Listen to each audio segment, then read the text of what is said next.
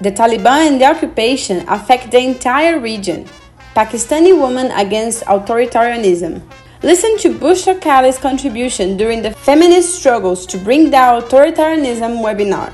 First of all, because uh, this topic is very close to my heart, and uh, in Sao Paulo, when we will be discussing about the authoritarian regimes in our regions, in our countries,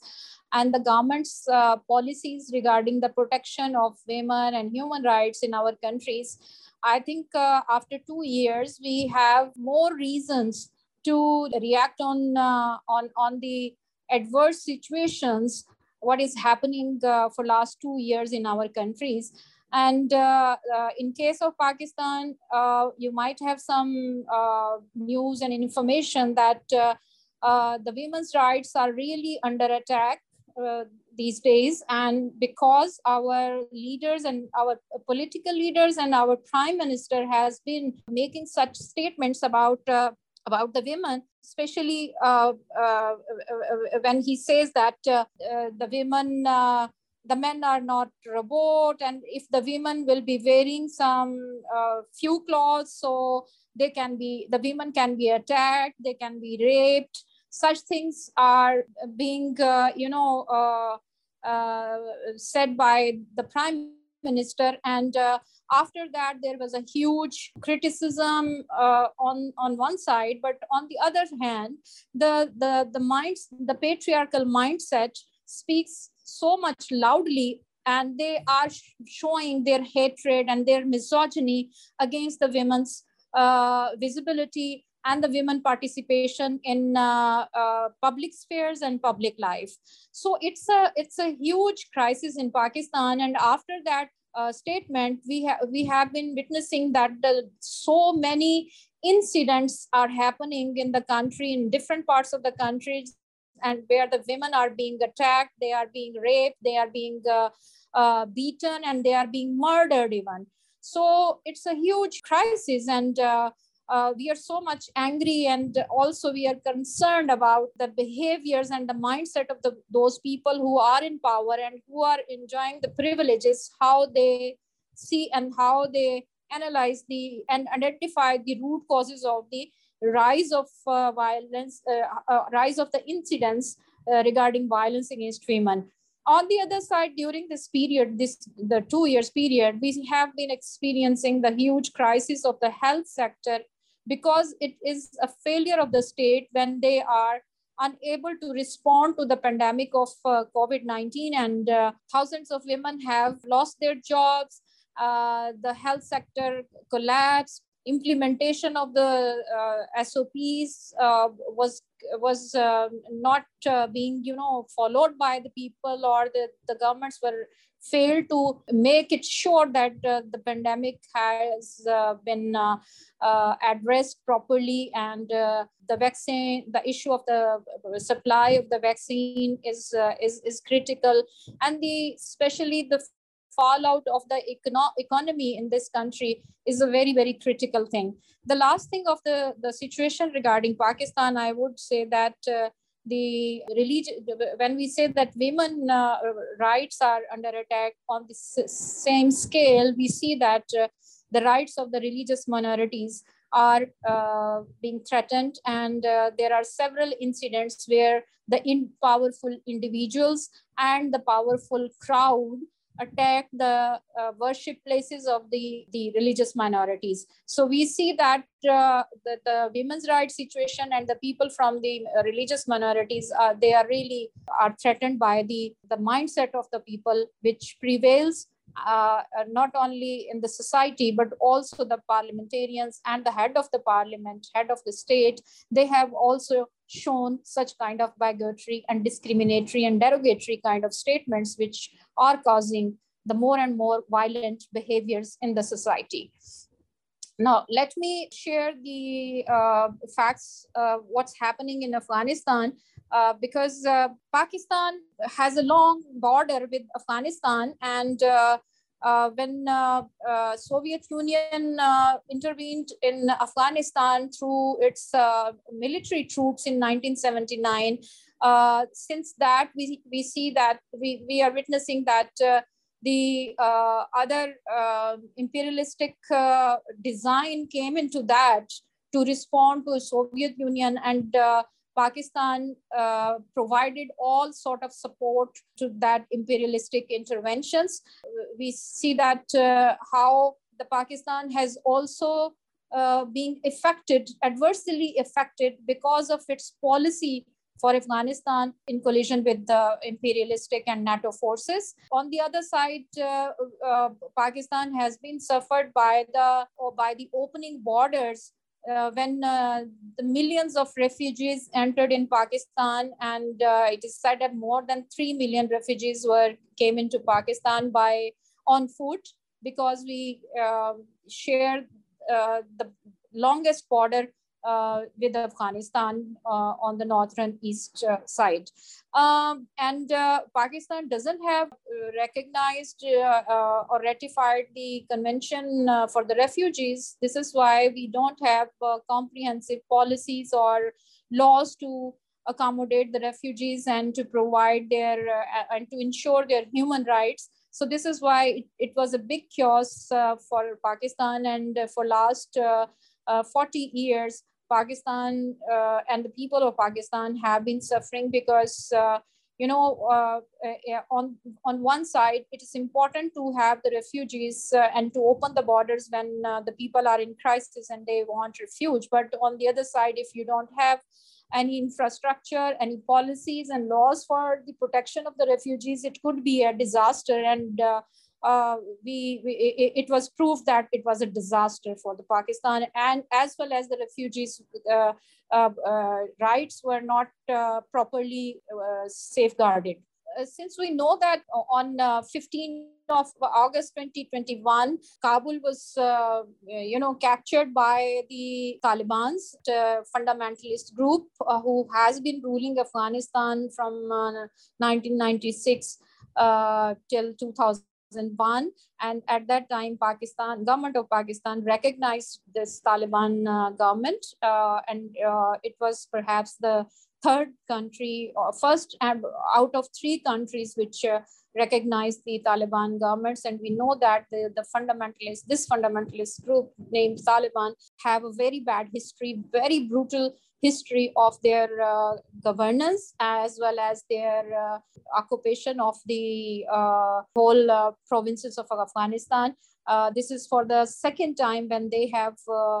uh, occupied the whole country. And now US forces and the NATO forces have been started evacuating from this region and the country. But unfortunately, the whole uh, system has been collapsed. And uh, it's it's uh, it's uh, we can say that uh, uh, the way they have left afghanistan now the country is on the brink of civil war because earlier during the regime of taliban till 2001 the destruction was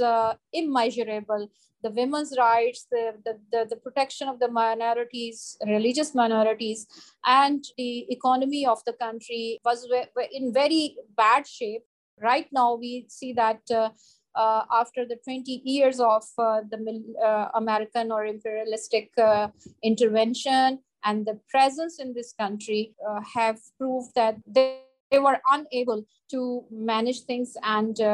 to empower the people uh, and uh, to translate the whole the whole regime uh, into a political transfer transferring uh, to the people of Afghanistan. Uh, but during that uh, 20 years, the new generation, especially the women and the students, were getting education. The schools were open. We might have seen the art women artists, young singers, young female singers who were uh, traveling into the other countries also, and they were portraying a positive image of the Afghanistan. Uh, and uh, but uh, we now see that uh, it is a naked threat to the Afghan people, to the uh, journalists especially. The journalist community is under threat because they have been beaten and humiliated and receiving the the death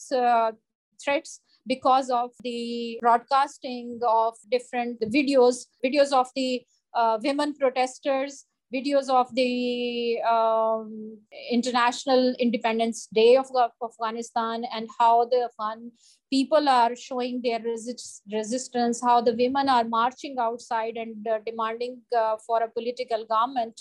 and they have denounced the this the the the, the new uh, newly announced government of Taliban. So. Um,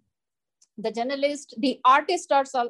also under threat because Taliban does not recognize the uh, any uh, uh, political uh, expression, cultural expression, even the women in the politic in the public life, uh, they don't accept that, uh, and they have their own code of dress and code of ethics uh, to govern the peoples. And we are very much concerned about the safety and protection of the uh, women journalists, even the male journalists, also the, the women artists, and uh, uh, especially the women in general. And we are very much afraid that uh, uh, we don't know that uh, the, the people who um, were serving the governments earlier if they uh, will be uh, back uh, on their uh, uh, in their offices or not and if they are uh, because we we are receiving also the news that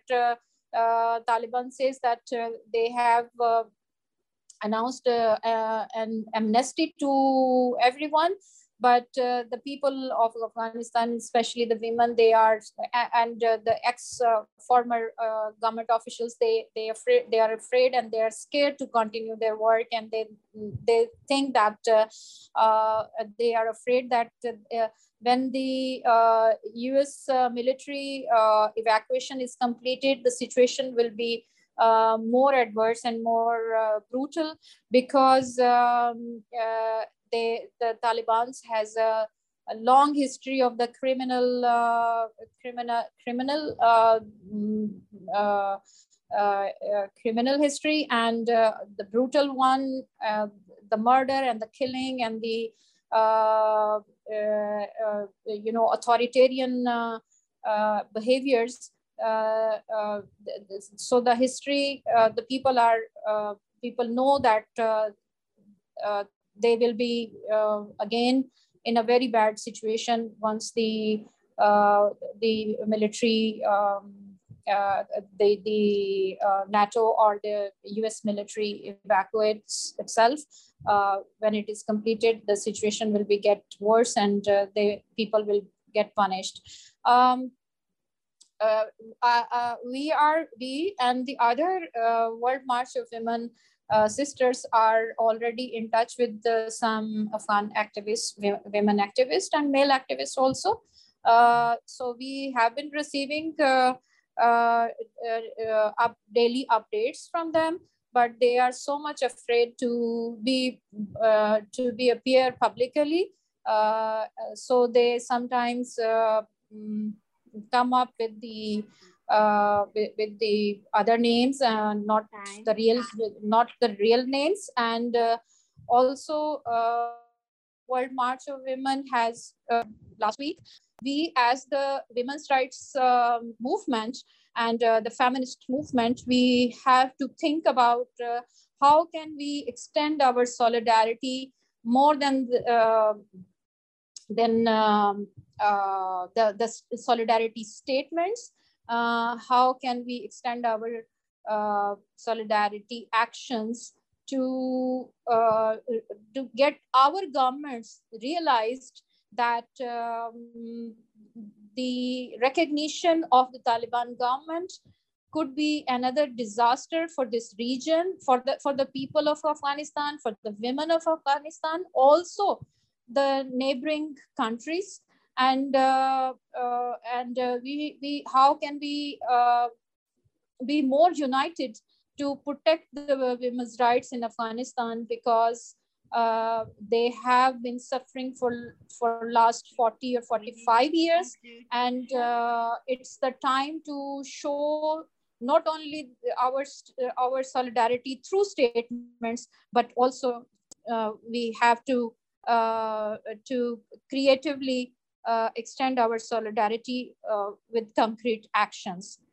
Thank you very much for patience listening.